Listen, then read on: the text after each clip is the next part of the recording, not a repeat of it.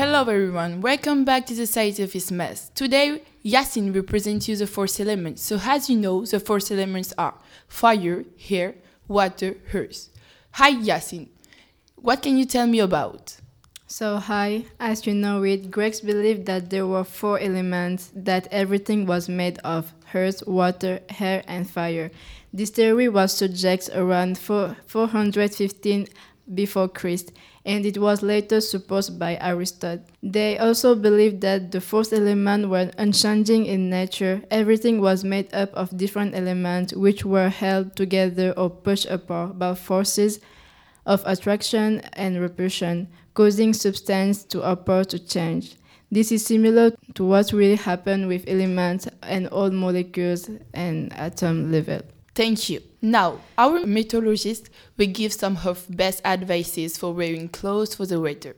Hello, today we're on Thursday, April 19th, uh, 2018. I'm Miley Garcia and I'm going to present the weather. So today it's going to be a bit sunny and cloudy with 20 degrees this morning, 25 this afternoon, and finally 20 degrees at the end of the day. With a small sweater, I think that you will be fine. Thanks for listening and stay tuned for the next day. Thank you. Our reporters will be on the set for talk about Stephen Hawking. Hi, my name is Nifatu Drame, and today with Fatu Cissé, we're going to tell you more about this amazing uh, scientist who unfortunately died a few weeks ago. Stephen William Hawking was born on January 8, 1942, in Oxford and died March 14, 2018, in Cambridge. He was a British theoretical physicist and cosmologist. He was a professor of mathematics at the University of Cambridge from 1980 to 2004, a member of Gonville and Caius College, and a distinguished researcher at the Perimeter Institute of Theoretical Physics.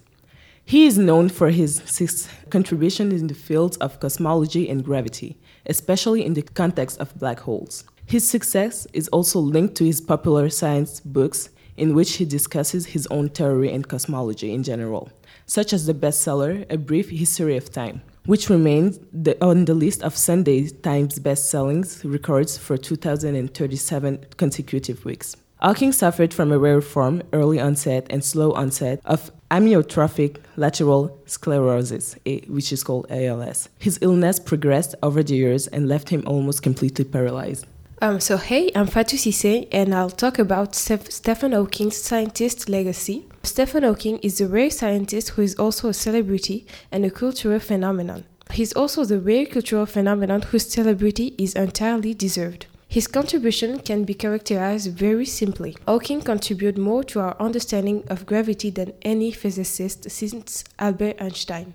Gravity is here an important word. Uh, for much of Hawking's career, theoretical physicists as a community were more interested in particle physics than, and the other force of nature, such as electromagnetism and the strong of weak nuclear force, and classical gravity, when you ignore the complication of quantum mechanics, etc., had been figured out by Einstein in his theory of general relativity and uh, quantum gravity and it seemed really hard at the time. By applying his prodigious intellect to the most well known force of nature, Hawking was able to come up with several results that took the wider community completely by surprise. By accumulation, Hawking's most important result in the realization that black holes are not completely black, actually they give off radiation just like ordinary objects, and before his that famous paper, he proved important theorems about black holes and singularities, and afterward, he studied the universe as a whole.